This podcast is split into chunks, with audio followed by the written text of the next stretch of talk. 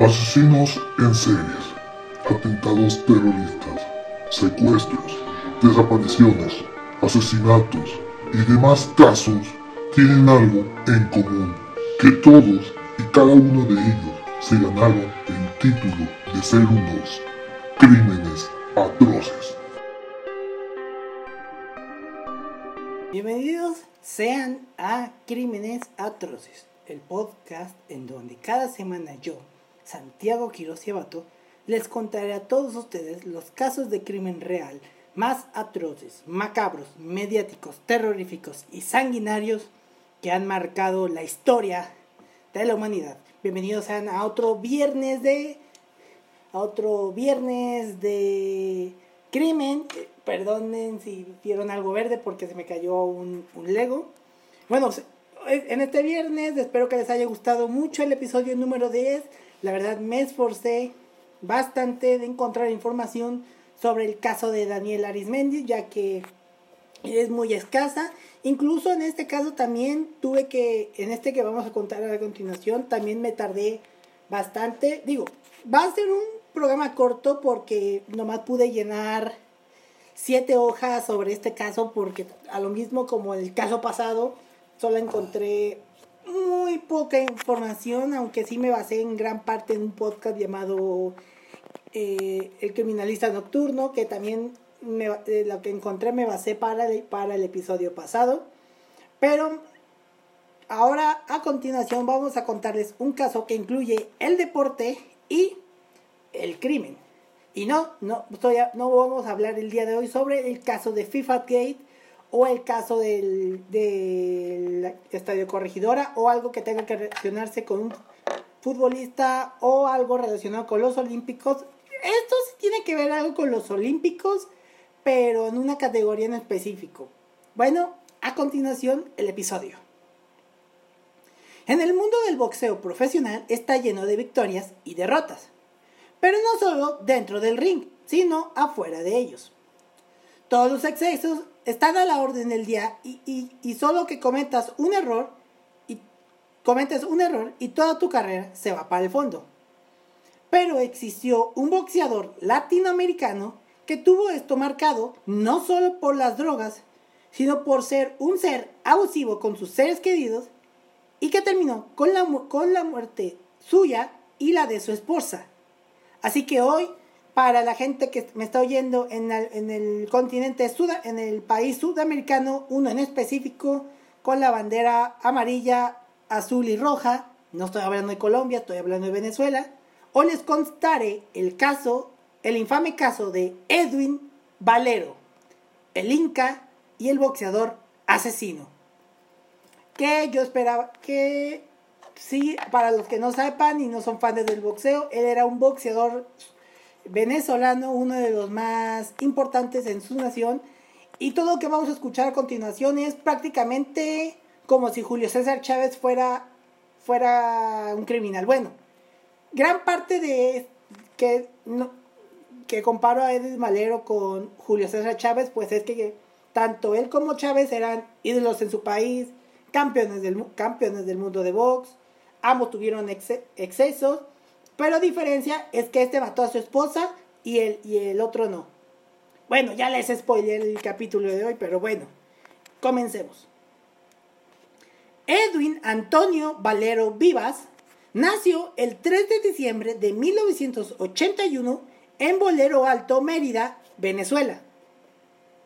Era hijo de Eloísa Vivas, quien se desempeñaba como ama de casa, y de Domingo Valero, quien trabajaba como chofer de camiones. Y de ese matrimonio nacieron cinco hijos: Edward, Germina, Edwin, Ginette y Lu- Luis. Aquí se escribe como Louis, L-O-U-I-S, no Luis como debería llamarse. O sea, y ya van a saber qué pasó más adelante. El padre, Domingo, a menudo se iba de la casa y regresaba varios días después. Hasta que finalmente, cuando Edwin tenía tan solo 7 años, su padre los abandonó y eso le afectó demasiado.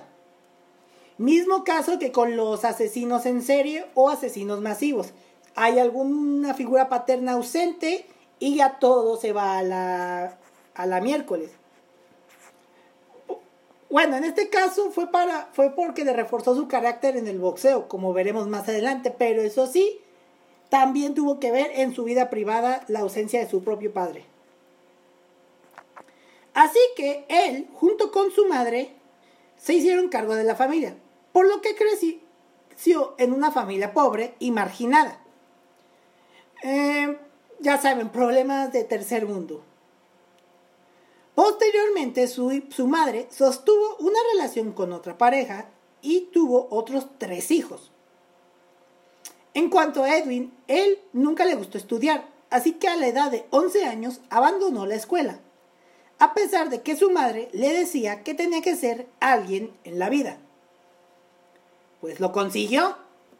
No de la buena forma. Al principio sí, con su carrera de boxeo empezó a ser alguien en la vida, pero pues, como, como terminó, pues ahí sí tengo que decir que sí me volvió alguien en la vida, pero no de la mejor manera.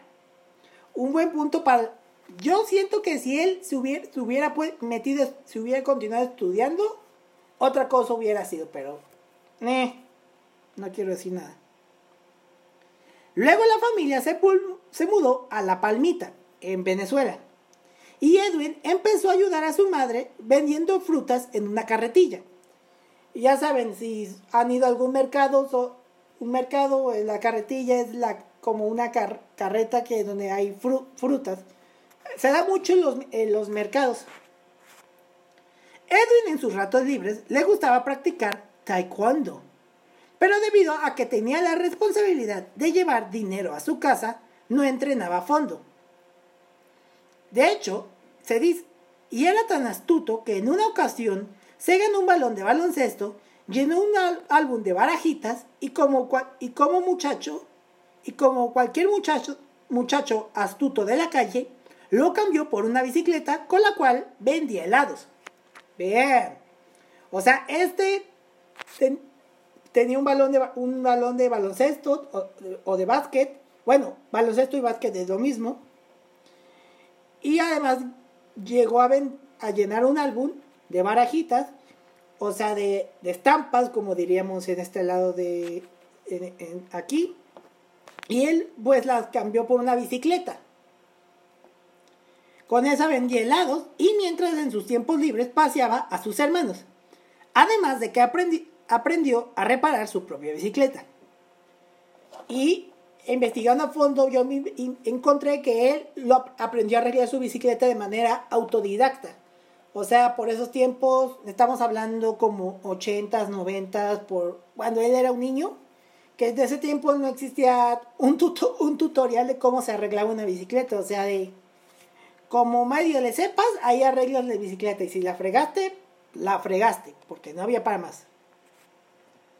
Con esta habilidad para reparar su bicicleta, su madre le consiguió un trabajo por las tardes, tardes arreglando bicicletas en un taller propiedad de una persona llamada Dimas García, quien en sus años de juventud había entrenado boxeo. Dimas, el señor Dimas por las tardes le contaba historias sobre la vida de un boxeador y esto fue de interés, le fue interesando a Edwin poco a poco. En 1992, por la tarde, Edwin se encontraba trabajando repartiendo ajos a domicilios. Y por pura casualidad pasó por un gimnasio llamado Morochito, Rodríguez. Ese gimnasio llevaba ese nombre en honor a un boxeador venezolano de nombre Francisco Morochito Rodríguez, quien obtuvo una medalla de oro en los Juegos Olímpicos y por el año me imagino que fue la de Barcelona de 1992. Los Juegos Olímpicos de Barcelona, que no saben cuáles son esos juegos, son el que en la inauguración un tipo con un arco y flecha y con la llama olímpica dispara y lanza el pebetero. Aunque déjenme decirles que eso no, o sea, literal ya estaba, había un mecanismo de que apenas pasaba esa flecha con la llama, el pebetero se prendía. Porque hay un video que hizo TV Azteca cuando fue a los Juegos Olímpicos de que la flecha pasó de largo y no cayó precisamente en el pebetero. Ya que si quieren haga un capítulo sobre los momentos fraudulentos en Juegos Olímpicos, estaré, bien, estaré yo a gusto de hacer eso. Edwin, pero volviendo con la historia, Edwin se quedó maravillado viendo cómo golpeaban los sacos. Un entrenador que estaba en ese momento de nombre Oscar Ortega vio a Edwin y le dijo que sí quería subirse al ring para, para boxear. A lo que Edwin contestó que sí, pero que, está, que estaba trabajando y tenía miedo que le robaran su bolsa de ajos.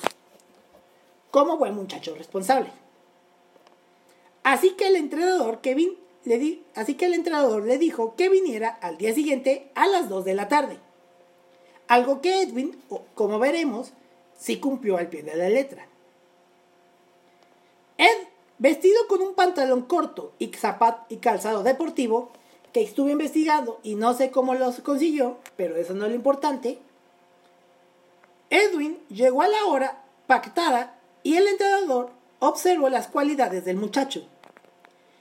En él vio que tenía determinación y disciplina, a pesar de que su familia no estaba de acuerdo de que practicara este deporte. Porque cuando uno entrena deportes como tipo como, el box o otro que tienes de, que es de contacto físico, siempre está el miedo de no, no practiques eso, te vas a lastimar, te van a herir, vas a terminar como menso. Que por un lado es cierto, en el, como todos sabemos, en el boxeo, como luego esos guantes tienen un, relleno en específico, aunque luego está las peleas aunque en el mismo boxeo profesional existió un caso de hecho de un boxeador que rellenó sus guantes con cemento y ganó una pelea de manera fraudulenta. Que si quieren que les cuente esa historia de la pelea más injusta del boxeo, estoy también en planes de hacer ese episodio. Ok, bueno, nos quedamos. La familia no quería que mm, le dijo a Edwin que no practicara ese deporte. Edwin desde el principio entrenó sin parar. Él no desperdiciaba ni un solo segundo en el gimnasio y hacía todo lo que el entrenador Ortega le pedía sin titubear. Edwin golpeaba y golpeaba los sacos de boxeo hasta cansarse y cada vez se hacía más fuerte. El entrenador, comenzaba a notar que sus golpes eran muy potentes y que no parecía un jovencito de 12 años que eran y que eran golpes de lucha, de lucha de hambre, de lucha, de hambre, de ganas y de ganas de salir adelante. Cuando Edwin cumplió 13 años, le pidió permiso al entrenador de quedarse a dormir en el gimnasio, a lo cual él aceptó ya que veía que Edwin era un muchacho pobre y que por algunos días había dormido en las calles del gimnasio, o sea, las calles que quedaban cerca del gimnasio.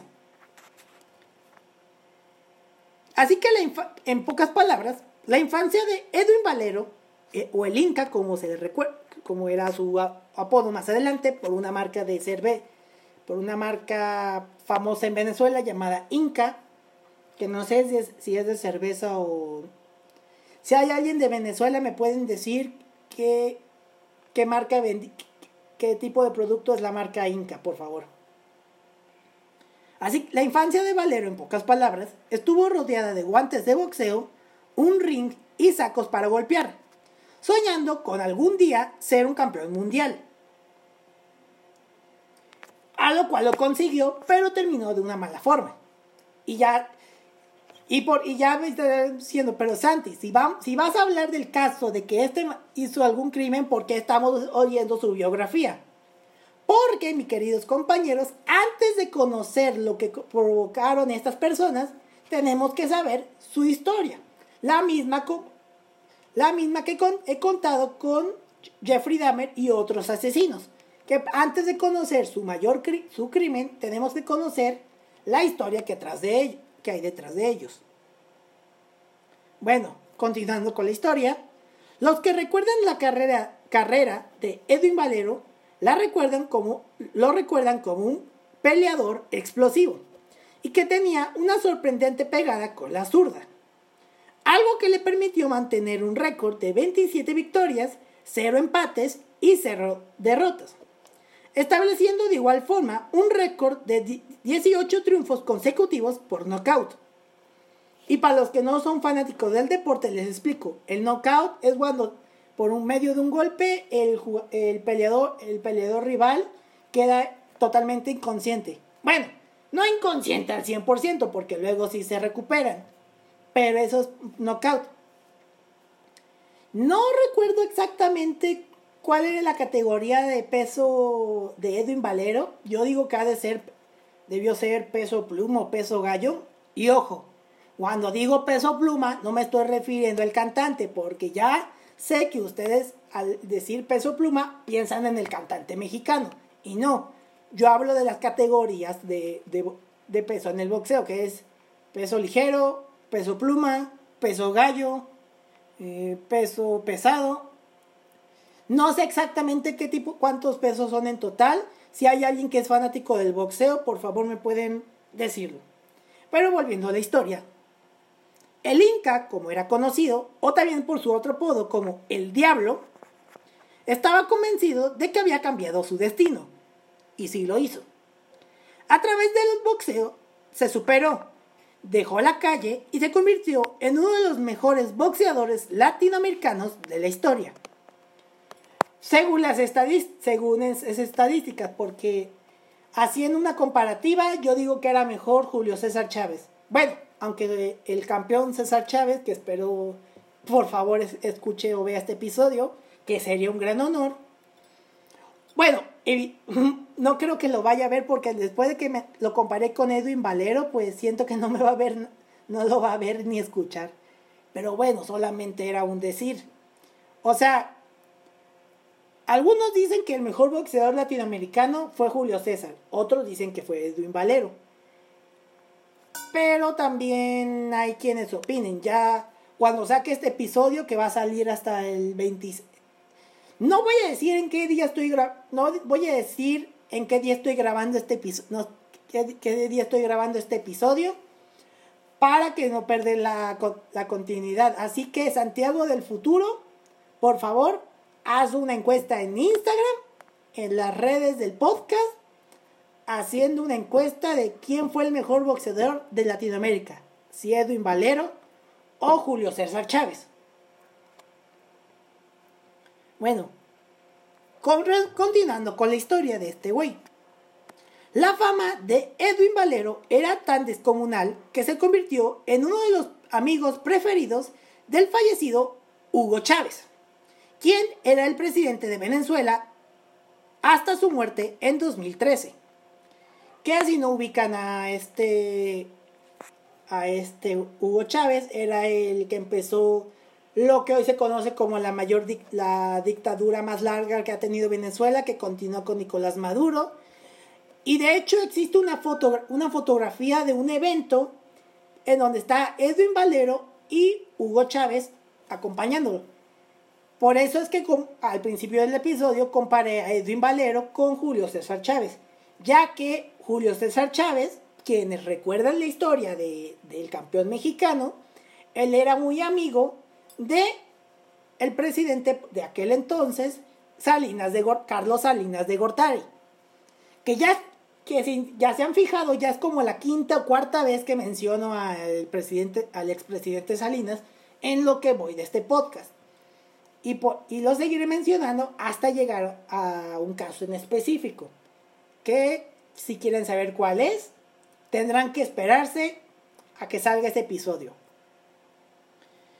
O sea, es lo mismo cuando un boxeador empieza a ganar fama y fama y fama, ya se empieza a codear con políticos, otros boxeadores, músicos y hasta gente del crimen organizado. No es el caso de Edwin Valero, por, bueno, una parte sí, porque se reunía con un dictador, como lo fue Julio César Chávez. Digo, como, ah, digo, perdón, un, perdón, con Hugo Chávez, perdón. Es que los dos terminan con Chávez. Y, bueno, ¿cuánto apuestan de que este episodio me lo prohíben en Venezuela? Por lo que ya mencioné una, una dictadura chavista que no ha terminado hasta estos momentos. Bueno, continuando. La amistad entre Edwin Valero y Hugo Chávez fue tan cercana que, de hecho, este Edwin Valero se tatuó en el pecho la bandera de, Venezuela junto con la imagen de, Chávez. Que ya van a ver la fotografía, la fotografía de él con el tatuaje de la bandera y con la imagen de Chávez que voy a presentar en las fotos en el Instagram y en el Twitter del podcast. Y, y es algo normal, entre comillas, que un deportista se tatúe la imagen de un líder político. Digo, mm, quienes recuerdan a Diego Armando Maradona, él se llegó a tatuar en el brazo, no sé si era el brazo izquierdo o derecho, y si sí, ya se me hizo un efecto Mandela cañón, pero él, se él, tenía un tatuaje de con la imagen del Che Guevara, que fue un héroe entre comillas para, para Cuba junto con Fidel Castro, entre comillas estoy diciendo. Pero bueno. Pero su gloria y fama dentro del boxeo profesional por poco no pudo ser realidad. Por lo siguiente. En, en febrero de 2001, Edwin Valero se vio envuelto en un grave accidente de motocicleta y se lastimó debido a que no llevaba el casco puesto. Y ya sabrán cuando alguien se accidenta en una moto y no lleva casco, ya sabrán las graves consecuencias. Pues con esta caída en la moto y por la ineptitud de este de no llevar puesto un casco, se fracturó el cráneo y fue sometido a una intervención quirúrgica para remover un coágulo de sangre en el cerebro. Esta lesión fue antes de su debut como profesional y esto le crearía un obstáculo para avanzar en su trayectoria deportiva. Antes de esto, él ya había sido campeón amateur. Y antes de su pelea como profesional, que no me recuerdo contra quién fue, de las mil y un tantas que ha tenido, de las 27 que ha tenido, pues no sé, no me acuerdo el nombre del peleador. Pero Edwin afirmó que su médico le autorizó a, la que a la que sería su primera pelea que fue pactada el día 17 de enero del 2002. O sea, estuvo una, casi casi un año en, en pausa por lesión antes de su primera pelea como profesional. Y que de manera profesional, en su primera pelea, ganó por knockout en su primer asalto. Hasta aquí bien. Edwin Valero estaba programado para aparecer en HBO, Box, en HBO Boxeo, pero en enero del 2004, en la exploración de una resonancia magnética en el cerebro, se le descubrieron varias irregularidades y por lo tanto no se le permitió la pelea que estaba programada en los Estados Unidos. Valerio siguió su carrera fuera de los Estados Unidos. ¿Por qué? Porque mientras era amigo de, Hugo Chávez, no se le podía permitir su entrada a Estados Unidos. ¿Y por qué? Porque Chávez era un autodeclarado, autodeclarado anti, anti-yankee, mostrando en mil, en mil y un discursos y varios mítines su odio hacia Estados Unidos. Que de hecho, si recuerdan a este personaje, hay un discurso que él hace en las Naciones Unidas, por ahí el del 2005 o 6, no recuerdo en qué año, pero vaya, cuando estaba George W. Bush, W. Bush, y van a escuchar el nombre de Bush también más adelante, hasta que lleguemos a un episodio, a un episodio en específico. O sea, Bush hijo, no a Bush padre. Bueno, continuando con eso de que está el video de que cuando antes de que de que Chávez esté por decir algo en contra de Estados Unidos, él dice de que aquí se paró el diablo, o refiriéndose a Bush, diciendo que huele azufre. Y de hecho hace, así se da la bendición y luego da su discurso. Bueno, continuando con la historia, Valero, nos quedamos en que Valero siguió su pelea, su carrera fuera de Estados Unidos, o sea, combatía en Venezuela, en México, en Chile, en otras partes del mundo, excepto en Estados Unidos. Aunque a partir del, del 25 de marzo del 2008 se le autorizó pelear en el estado de Texas, que fue el único estado en todo Estados Unidos que le dieron licencia para poder pelear en ese país. Sin embargo, la visa estadounidense se le fue negada debido a su ideología chavista. Es decir, a Estados Unidos no entras porque le sigues a Hugo Chávez.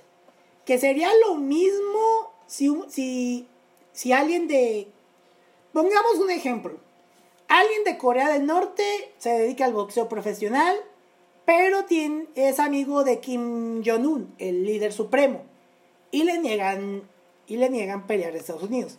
O alguien de Rusia, por, de Rusia, por ejemplo. De Rusia, por ejemplo.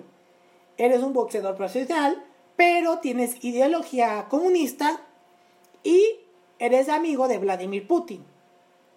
De Vladimir Putin. Y no estoy diciendo grosero, estoy diciendo el apellido del presidente de Rusia. Bueno, la vida personal Ah, pero Edwin no era alguien soltero en toda su vida, porque, como ya conté, él tuvo una víctima de, él mató a una persona. Edwin Valero estuvo casado con una con una con su novia de la adolescencia llamada Jennifer Carolina, quien fuera su novia y posteriormente se casaron. Y de ese matrimonio tuvieron dos hijos, un niño y una niña. Uno de ellos es la reconocida boxeadora venezolana Jennifer Rosalind Valero. Y ya veremos que por algo le decían a Edwin Valero el diablo y no precisamente por sus golpeadas diabólicas. La vida privada de Edwin Valero estuvo marcada por el consumo excesivo de alcohol, drogas y estuvo marcado por la violencia doméstica. Según algunos informes, la esposa de, Edwin, o sea, esta Jennifer, sufrió de, violencia doméstica que fue ejercida por Edwin e, e, incluso un intento de asesinato por parte de este güey. Esto hizo que 50 organizaciones feministas y de derechos humanos denunciaran los abusos que vivió Jennifer a mano de Edwin Valero, que, que en esto Jennifer contó con el apoyo de la madre de Edwin Valero para ir a, para ir a la policía a denunciarlo. De hecho, existen varios reportes que indican que en abril de 2009 Edwin disparó su, su arma de fuego en contra de su esposa, que le causó daño en una pierna. Según en esos informes, la mujer, o sea Jennifer, intentó suicidarse mientras vivía en un departamento en Caracas, Venezuela, ya que ella sufría depresión por ser víctima de esta violencia. Y las tantas oportunidades que pudieron denunciar a Edwin Valero fueron nulas, ya que como Edwin tenía influencia en el gobierno, en el gobierno por parte de su amigo Hugo Chávez, las, las denuncias nunca fueron públicas. El 25 de marzo de 2010, Jennifer ingresó al Hospital Universitario de los Andes, allá en Venezuela, por tener dos costillas fracturadas, de la cual una de ellas le perforó un pulmón, además de presentar varios hematomas en el cuerpo y un neumotórax, que no sé qué es un neumotórax y no quiero inventar porque no soy médico, si alguien de aquí que me está escuchando es médico, por favor dígame que es un neumotórax. Cuando le preguntaron a Jennifer el porqué de los golpes, ella manifestó que se lesionó al caerse en las escaleras. Pero los doctores dudaron de esta versión. Posteriormente, Edwin ingresó al hospital y amenazó con golpear al personal médico si la noticia se filtraba en los medios de comunicación. Fue en ese momento donde se produjo su arresto, su arresto. Seis meses antes de esto, Edwin se presentó en tribunales donde se declaró alcohólico, por lo que estuvo cinco días en el hospital San Juan de Dios para desintoxicación. Lo que todos sabemos es que nadie se recupera de una adicción a las drogas o alcohol durante cinco días. Es totalmente imposible. O si sí, quién sabe. Ahí está. Perdón, se me cayó el iPad. Esto no lo, esto lo voy a dejar así, la verdad, de que se me cayera el iPad. Bueno, pasaron el tiempo y Edwin seguía abusando de su esposa, tanto física como verbalmente. Y, y, se van, y yo también me pregunto por qué esta señora nunca se, nunca se divorció si sabía que está sufriendo maltratos. Y ya cuando el, vi el porqué, era lo simple. De que si se fuera, de que te iba a denunciar con el gobierno de Hugo Chávez, que, si, que yo tengo más dinero y tú no tienes nada, que tal, tal, tal. Por eso es que luego la sociedad es como está ahorita, tan podrida, y pues porque a esto se le llama un tipo de violencia socioeconómica igual si en una pareja alguien está ganando más que la alguien más, pues él la tiene, digamos que tiene el poder de decir, ah, de humillar a la otra persona. Que en mi casa no es lo, no es, no, no pasa eso. Pero en otras familias sí. Y bueno, ya llegamos a lo, a que nos, a como diríamos aquí en México, a lo que te truje, chencha. El 17 de abril de 2010 justo dos días después de que yo había cumplido 11 años. O sea, esto pasó dos días, dos días después. O sea, yo cumplí, el, yo cumplí 11 años el 15 de abril y esto ocurrió el 17. El 17 de abril de 2010, alrededor de las 11.30 pm, Edwin y su esposa Jennifer llegaron al Hotel Intercontinental de Valencia, Venezuela. Intercontinental Valencia, ubicado en el estado de Carabobo, Venezuela. Y durante dos horas, la pareja permaneció conversando, tranquilamente, entre comillas, en el vestíbulo del hotel. Y luego subieron a la habitación que se les había asignado. Y ahí por alrededor de las cinco y media de la madrugada, el boxeador, o sea, Edwin, bajó a la recepción para explicar al personal del hotel sobre los hechos violentos que había tenido lugar en la habitación. El personal de seguridad del hotel dio aviso a la policía sobre los hechos que acababan de ocurrir, es decir, la muerte de la esposa de Valero.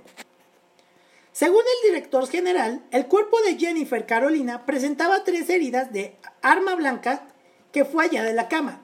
Arma blanca nos estamos refiriendo a un cuchillo, a un cuchillo. Valero confesó con toda tranquilidad que él asesinó a su esposa, por lo que fue transportado al penal de Carabobo, donde estuvo encerrado por varios días, o sea, decir dos. Y ya el 19 de abril de 2010, a la 1.30 de la madrugada, Edwin Valero, el Inca o el Diablo, fue encontrado muerto en su celda del, en su celda del Pernal, ahorcado con sus propios pantalones. Además de que se dice que se puso sus boxers en la boca para no emitir ni un solo ruido.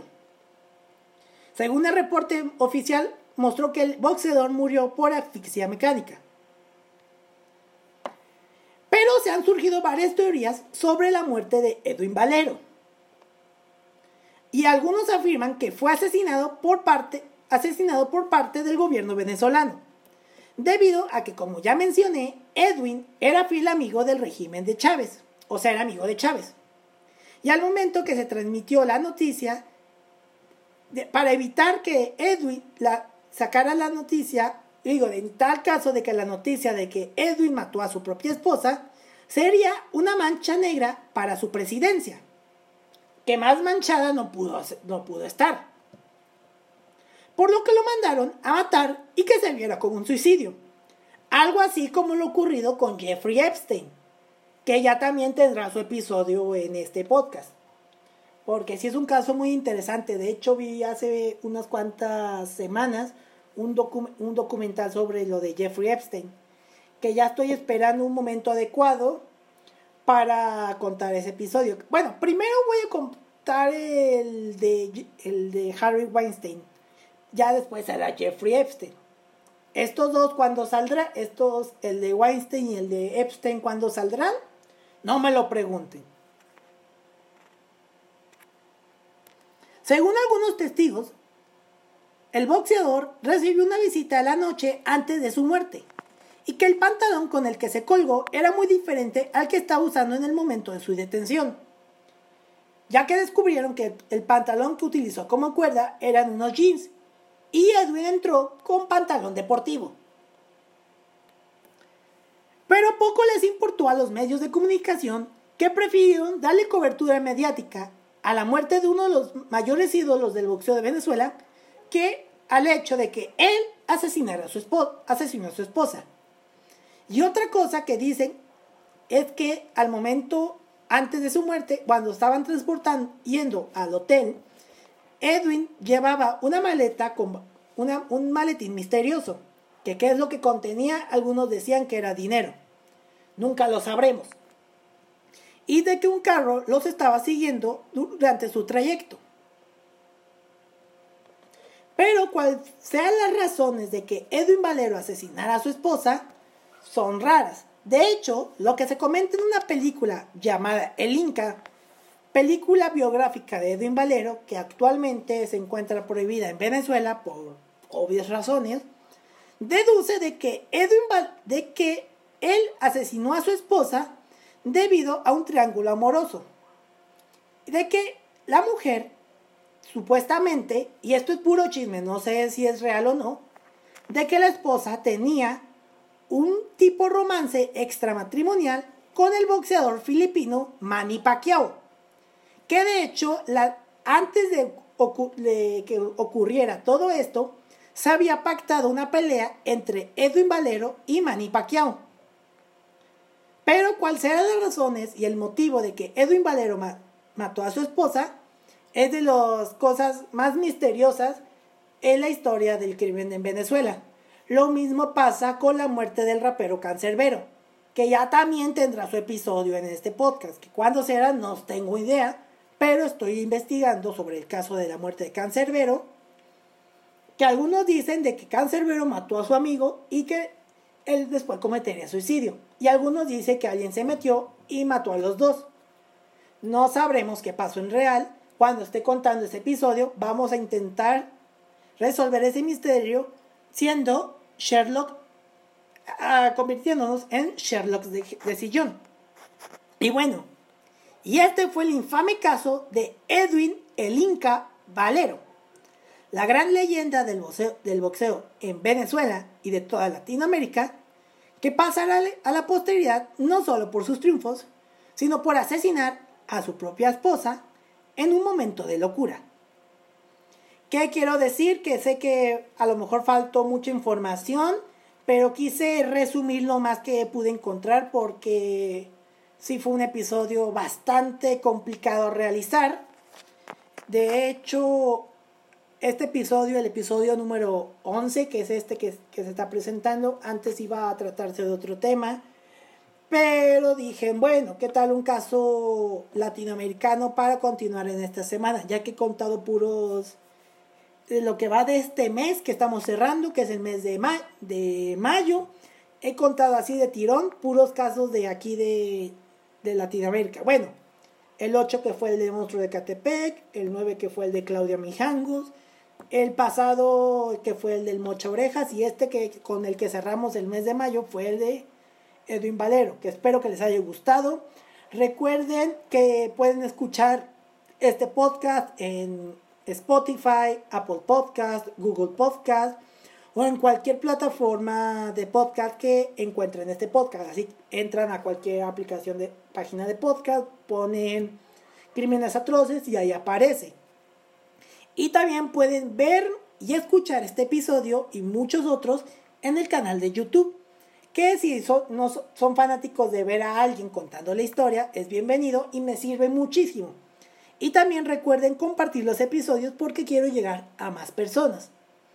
Y en cuanto a redes sociales, eh, pueden seguirnos, seguirme en Twitter como arroba crímenes atroces y en Instagram como arroba crímenes atroces podcast.